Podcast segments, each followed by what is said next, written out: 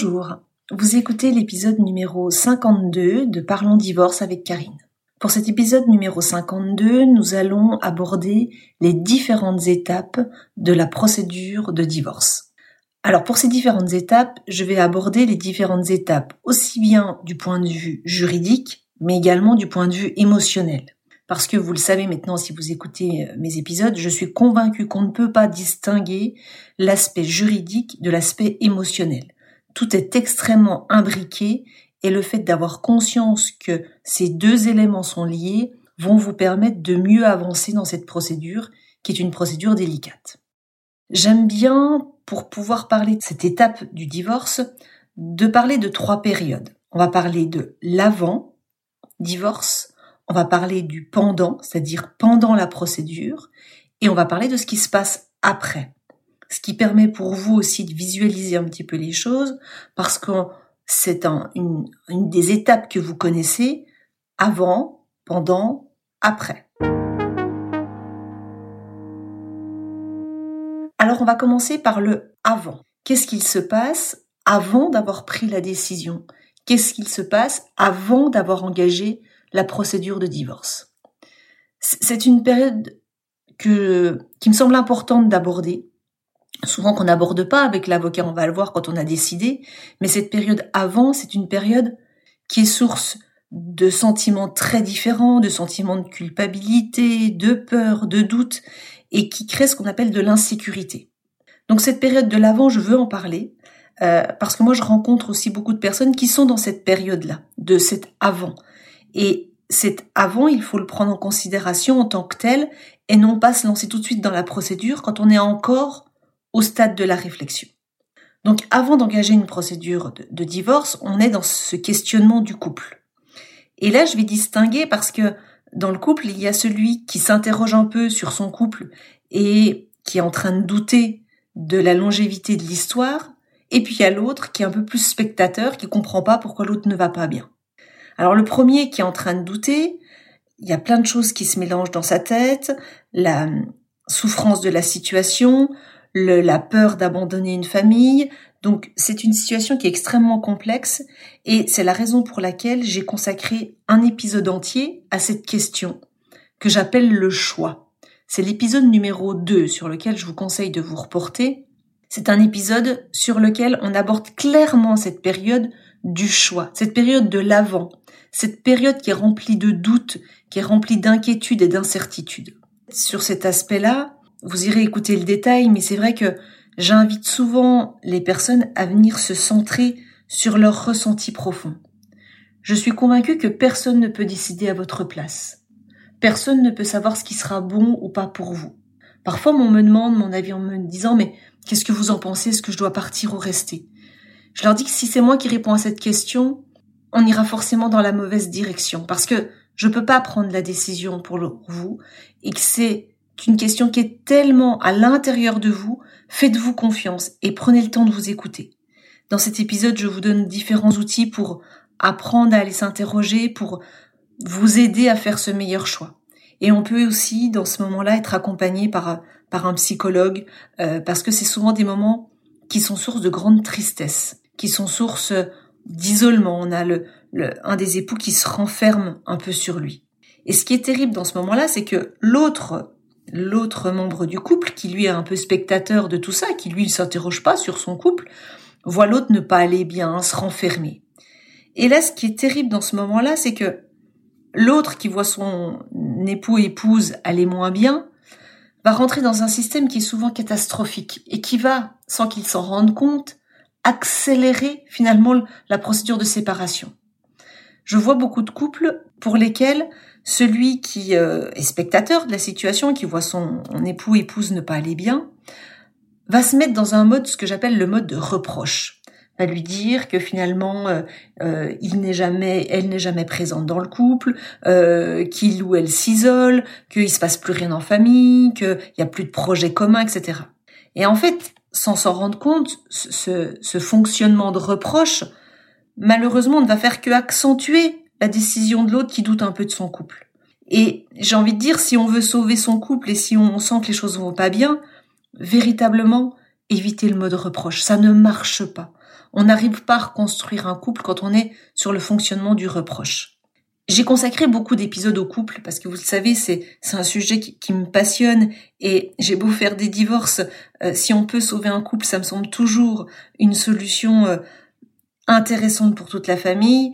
Et pour ça, je vous reporte à quatre épisodes. Le premier, c'est l'épisode numéro 13, qui s'appelle Pourquoi les couples divorcent.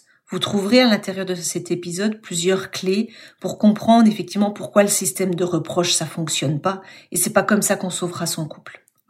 L'épisode 25 également sur l'amour véritable. Ensuite l'épisode 32 sur la jalousie et ses dégâts. Et enfin l'épisode 37 sur les règles d'or du couple. Donc j'ai envie de dire, quand on est dans cette période d'avant, les épisodes à écouter sont ceux sur le choix, quand on est dans à se questionner, à douter, et quand on veut être aussi dans une reconstruction de couple, parce qu'avant il peut aussi y avoir une question de reconstruction de couple. On ne va pas nécessairement au divorce. Et moi j'aime beaucoup en tant qu'avocat aussi imaginer cette hypothèse-là. Est-ce qu'il y a une possibilité de reconstruction du couple? Et c'est pour ça que j'ai fait ces quatre épisodes, l'épisode 13, 25, 32 et 37, pour aider au questionnement pour peut-être trouver des solutions pour être dans une reconstruction. Un autre épisode qui peut vous aider aussi sur la période d'avant, c'est l'épisode numéro 43. Parce que dans, dans cette période d'avant, euh, ce qui est très prégnant chez euh, chacune des personnes qui sont confrontées à cette situation, c'est la peur. En fait, je vous l'ai déjà expliqué, notre cerveau, il est là pour nous protéger. Et souvent, notre cerveau, pour nous protéger, il veut nous éviter le changement. Et pour nous éviter le changement, il nous emmène plein d'informations sur la peur. Plein d'informations qui nous disent, mais attention, tu ne vas pas y arriver, tu n'auras pas assez d'argent, ça va mal se passer. Et ça, ce sont des informations quelque part qui nous sont données pour nous empêcher d'aller vers un changement. Tout ça, c'est normal, mais c'est important de le savoir pour comprendre pourquoi, dans cette période avant, on bloque et c'est compliqué je trouve que c'est important que l'avocat le sache également parce que c'est très souvent qu'on a dans notre bureau des personnes qui disent je veux divorcer et pour autant qui n'arrivent pas à engager les choses. Et moi je leur indique mais c'est normal, c'est qu'elles sont encore dans la période de l'avant et que cette période d'avant n'est pas terminée et qu'elles sont encore dans un fonctionnement normal. Ne, ne, vous dites pas que c'est pas normal, c'est normal d'avoir peur, c'est normal de douter et qui fait que c'est compliqué d'aller directement vers la procédure judiciaire. Et ce temps de l'avant, il faut le respecter. Il n'est pas anormal.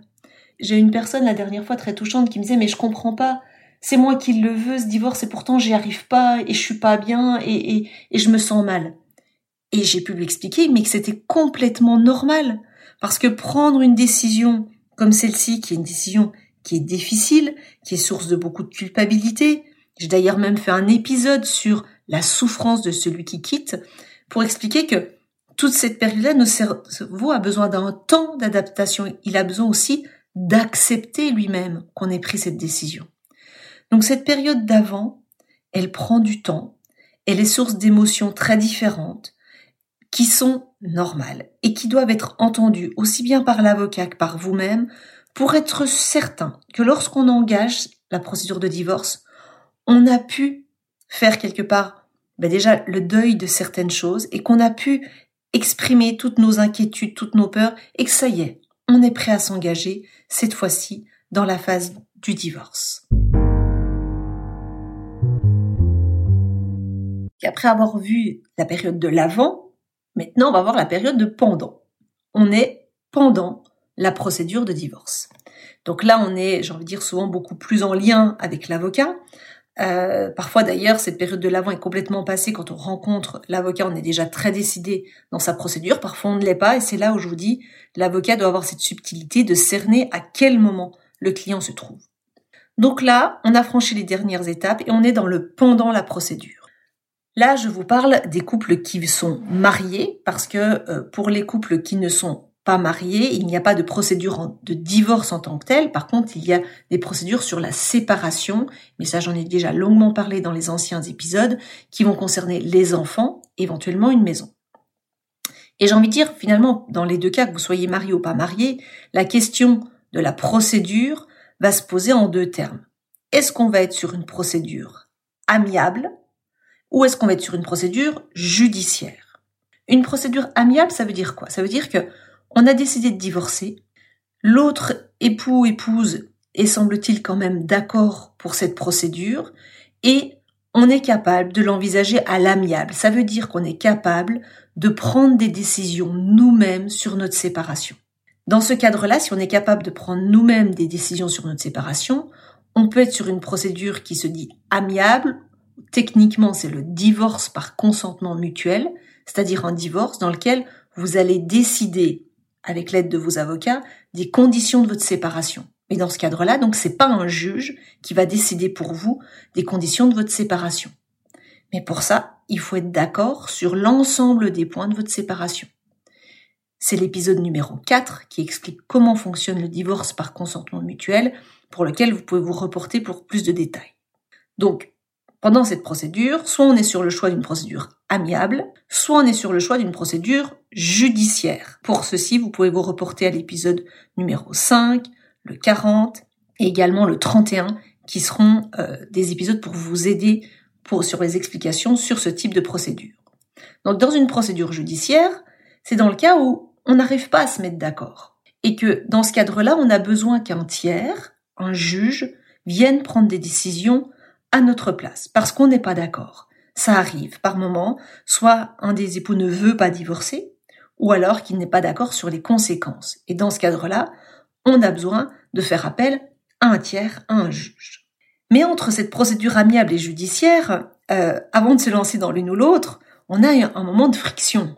Parce que celui qui décide, et puis souvent préférerait une procédure amiable. Moi, je connais pas de, clients qui me disent je veux absolument une procédure judiciaire. Tout le monde euh, voudrait une procédure qui se passe le mieux possible.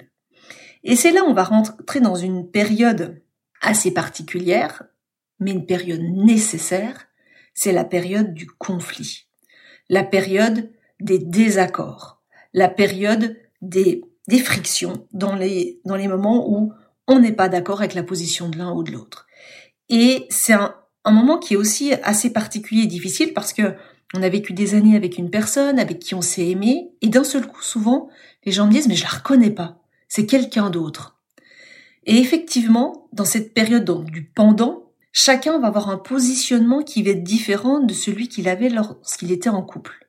Là, d'un seul coup, on se retrouve avec deux parties différentes, avec des intérêts par moments différents, qui vont faire naître des conflits, et même certains me parlent de combats. Alors moi, j'aime bien aller sur plus ce que j'appelle des négociations plutôt que des combats, mais c'est une période qui se vit de façon, euh, de façon conflictuelle. Pas tout le temps nécessairement, mais souvent. Et là où je vais peut-être vous surprendre, mais ce conflit, il est parfois aussi nécessaire. Alors vous allez dire, pourquoi c'est nécessaire euh, de se battre euh, Alors, sans pas forcément parler de se battre, mais le conflit et le désaccord, il a une utilité dans la séparation. Et qu'on le veuille ou non, ce conflit est là aussi pour aider à la séparation. Et le fait par moment d'être en colère contre l'autre en disant mais je comprends pas pourquoi il prend telle et telle position par rapport à la situation, ce conflit, cette colère, est un élément qui aide à la séparation. Et c'est la raison pour laquelle il ne faut pas non plus en avoir trop peur. Moi, j'ai des gens qui sont souvent terrorisés avec le conflit, même parfois même l'avocat, euh, malgré ce qu'on peut croire, il aime pas le conflit, il voudrait toujours que ça roule. Et je crois qu'en tant que professionnel, il faut aussi que on l'accepte cette période en ayant conscience qu'elle est nécessaire dans, le dans la construction et qu'elle aide aussi et elle accompagne le système psychologique de la séparation. Parce que c'est compliqué de se séparer, c'est difficile.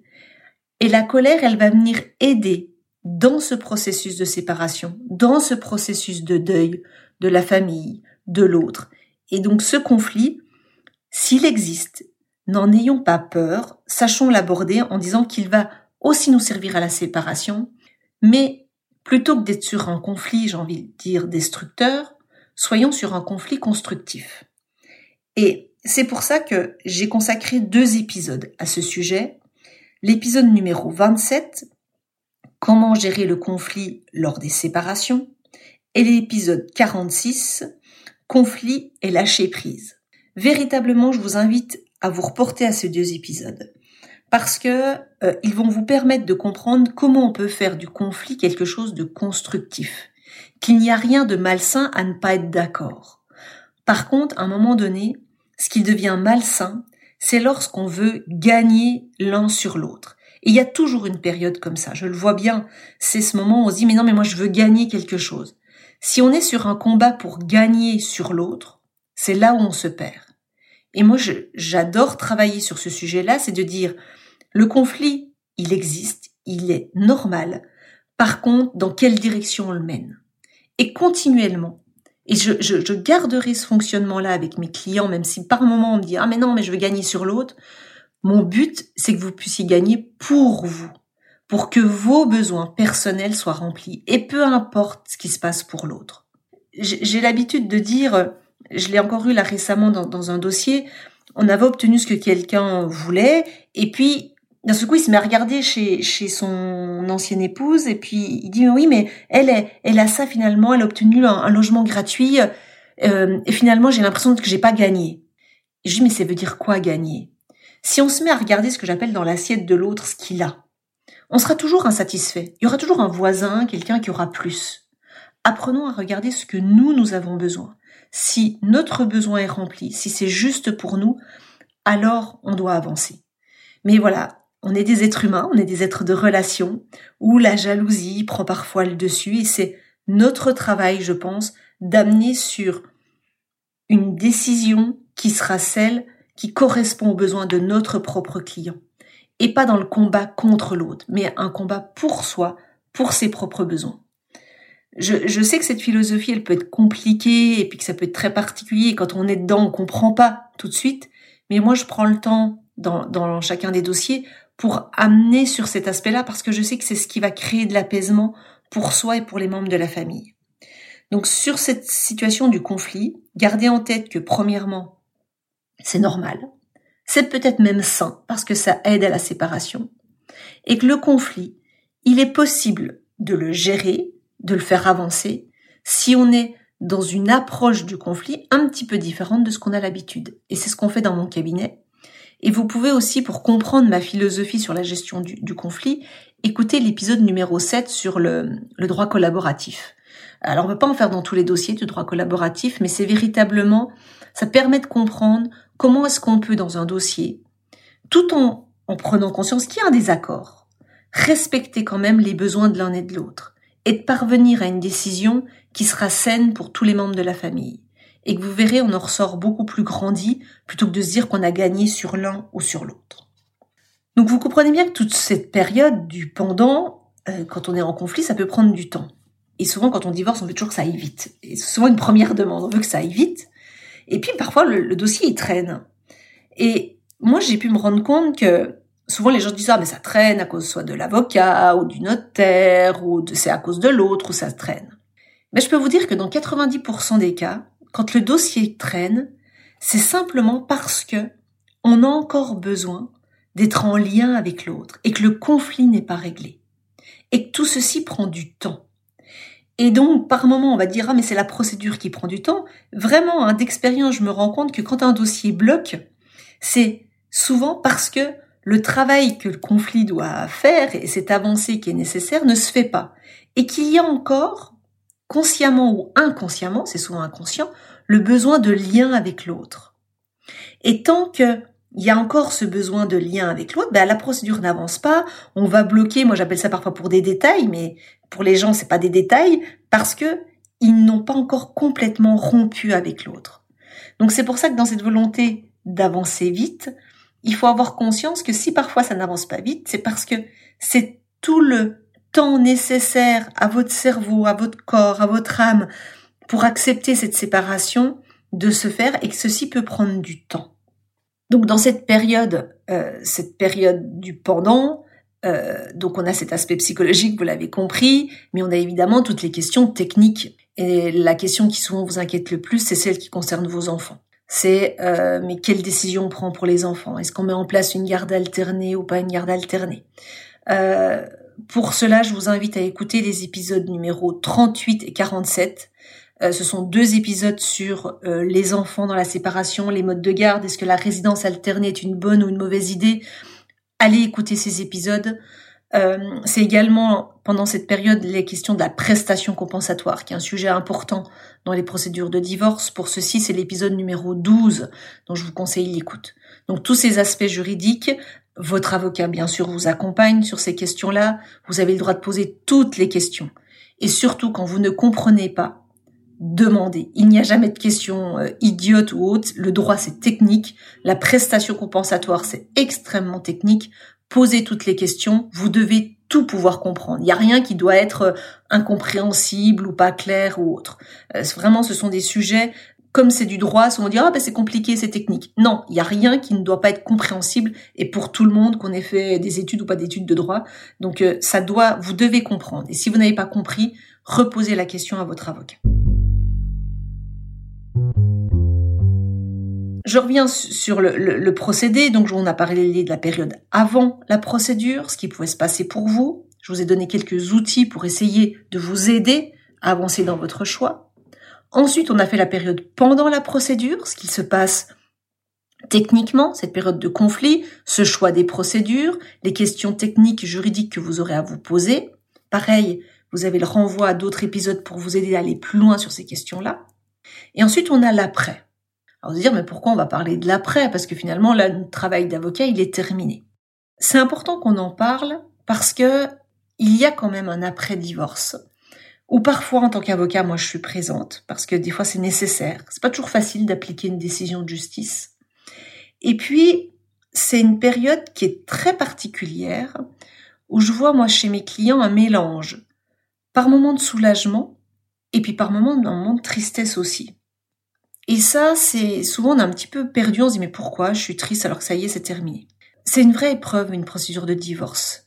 On passe par des états émotionnels tellement différents que le moment où ça s'arrête, il y a parfois presque un petit moment un peu de vide et euh, qui peut générer une forme de tristesse. Donc il n'y a pas de mal pareil euh, à être encore accompagné sur cette période-là. Euh, c'est plutôt aussi normal d'être dans cet état-là. Par contre, ça ne doit pas perdurer. C'est-à-dire que si on sent quelque chose, une tristesse qui perdure après, c'est important de se rapprocher de certains professionnels pour être aidé à en sortir. Euh, j'ai fait plusieurs épisodes sur ces sujets-là. C'était qui s'appelle Comment sortir de la souffrance.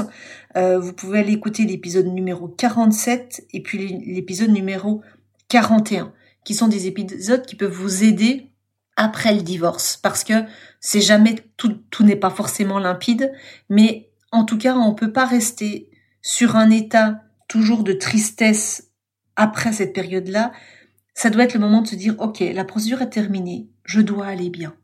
Je dois trouver les clés pour aller bien et tout en ayant pareil, en disant, ce n'est pas anormal si c'est difficile. Mais en tout cas, il existe peut-être des solutions pour que j'aille bien.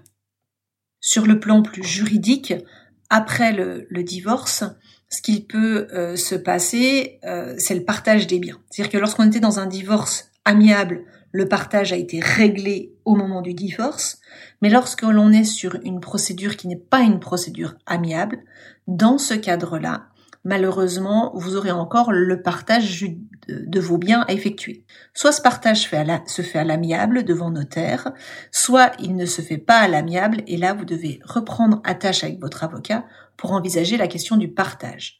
Je l'évoque cette question dans l'épisode numéro 33. Parce que c'est vrai que dans les dossiers qui sont parfois très conflictuels, même la période du partage après le divorce est également euh, nécessaire de passer devant les tribunaux. Sur cette période d'après-divorce, euh, c'est le moment de travailler sur la confiance en soi. Parce que notre confiance en nous, elle a souvent été un petit peu abîmée. On a été, c'est maltraitant, hein, une procédure de séparation. Euh, c'est pour ça que j'ai fait l'épisode numéro 20 pour se rappeler que vous êtes capable de faire les choses. Et que la confiance en soi, même de façon philosophique, la confiance en la vie, peut aider à, à dépasser ce moment de la séparation. Et puis, après une séparation, après un divorce, c'est peut-être aussi le moment d'une reconstruction avec une famille recomposée. Et j'ai fait également un épisode sur la famille recomposée, l'épisode numéro 42, parce que c'est magique, la famille recomposée, mais c'est aussi par moments source de difficultés. Et ça me semblait intéressant d'aborder cette question qui peut survenir après une procédure de divorce. Donc voilà, j'ai dressé, alors c'était rapidement, hein, parce que de faire toutes les étapes du divorce euh, dans un, un épisode, c'est euh, toujours particulier, mais ça me semble important que vous puissiez voir un peu ce qu'il va vous arriver, à quoi vous attendre.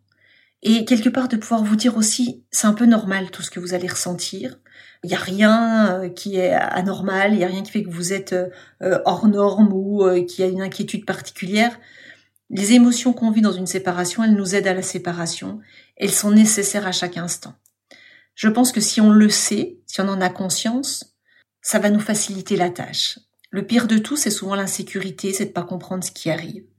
Euh, et c'est pour ça que j'avais vraiment envie de vous dire comment les choses pouvaient se dérouler et de pouvoir avoir conscience que voilà, c'est une étape avant, pendant, après, que vous allez passer par différentes phases. On appelle souvent ça aussi on passe par les mêmes phases que le deuil.